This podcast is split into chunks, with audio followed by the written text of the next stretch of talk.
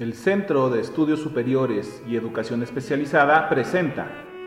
El presente es un podcast elaborado a partir de la publicación Educación Física, Investigación, Innovación y Buenas Prácticas, editado por Carlos González Arevalo y Teresa Yeixa Arribas, coordinadores. Editorial Grao, Barcelona, España, en el año del 2010. La clase de educación física, escenario de la investigación. Julia Blandes, Facultad de Educación, Universidad Complutense de Madrid.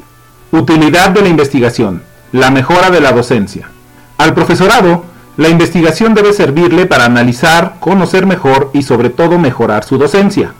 Sin embargo, hay que aclarar que no es lo mismo investigar sobre la educación que hacer investigación educativa. Si buscamos un tipo de investigación que actúe directamente sobre la docencia con la intención de mejorarla, estamos hablando de investigación educativa. Como señala Blandes Ángel 2000, la investigación educativa indaga desde una perspectiva interna, es decir, desde la propia práctica docente. Considera tanto al profesorado como al alumnado como participantes activos del proceso. Los datos que recoge son cualitativos, explora desde dentro y la validez de sus resultados la determinan los propios protagonistas en función de su experiencia directa. Por el contrario, cuando investigamos sobre la educación, se indaga desde una perspectiva externa. Es decir, el investigador parte de una interpretación de la realidad. Considera al profesorado y al alumnado como objeto de estudio, recoge datos desde fuera que después traduce cuantitativamente para llegar a generalizar de forma científica sin apoyarse en la experiencia docente. La investigación educativa como proceso de reflexión. El vertiginoso quehacer diario de un centro educativo hace difícil la reflexión como hilo conductor de nuestras actuaciones. Sin embargo, si nos implicamos en una investigación educativa, esta nos obligará a pensar observar, evaluar y analizar el por qué y para qué de lo que hacemos o de lo que ocurre en nuestras clases. Con ella adoptaremos una actitud crítica ante el proceso educativo. La investigación educativa como proceso formativo. La investigación educativa nos facilita este proceso de formación continua, pero lo más importante es que parte de nuestra propia experiencia. No es un ponente externo el que nos lanza su discurso y sus propuestas y nos forma es el propio profesorado el que a través de la investigación observa, recoge datos, analiza, hace propuestas y pone en marcha planes de acción, convirtiéndola en un proceso de formación útil y adaptado a la realidad escolar. La investigación educativa como proceso de innovación.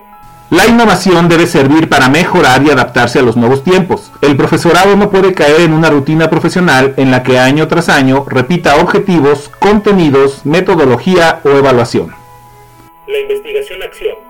Un ejemplo de buenas prácticas. De todos los métodos de investigación educativa, el que mejor se adapta a nuestro proceder en las aulas es la investigación-acción. Tiene todos los ingredientes para ser un ejemplo de buenas prácticas. Por un lado nos ayuda a observar, reflexionar, planificar, aplicar, recoger datos y evaluar resultados. Es decir, a desarrollar el proceso educativo desde una perspectiva crítica, metódica y creativa. Por otra parte, nos facilita trabajar en equipo, compartir nuestros éxitos y fracasos con otros compañeros y compañeras y colaborar en proyectos que nos ilusionen y nos motiven profesionalmente. La investigación-acción, un método para mejorar nuestras prácticas docentes. Ante todo hay que señalar que la investigación-acción es un trabajo en grupo, en el que varios profesionales comparten el proceso con el objetivo de mejorar sus prácticas docentes. En primer lugar, hemos de determinar el objeto de investigación. Una vez determinado y acotado el objeto de investigación, hay que definir muy bien los objetivos que han de ser claros, precisos y concisos. En todos los casos, sea cual sea el objeto de investigación y sus objetivos, el proceso se desarrolla en una sucesión de ciclos en los que cada uno de ellos se compone de cuatro fases planificación, acción, observación y reflexión.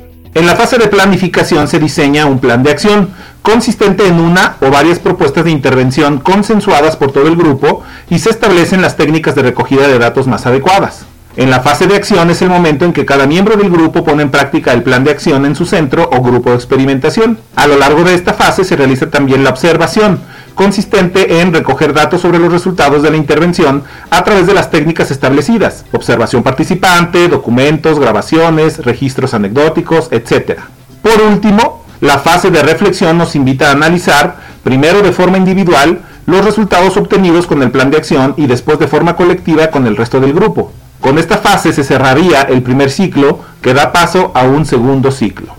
En función del análisis y la reflexión de los resultados obtenidos, el profesorado indica e inicia una nueva fase de planificación en la que deberá revisar el plan de acción consecutivamente. Propuestas para incorporar la investigación-acción en nuestras clases. Para buscar temas de investigación-acción, Blandes Ángel 2000 propone al profesorado que reflexione de forma individual y colectiva sobre tres cuestiones. ¿Qué problemas de mi docencia me gustaría resolver? ¿Qué debería mejorar?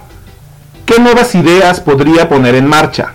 También podemos hablar con el alumnado y preguntarle qué aspectos le gustaría mejorar.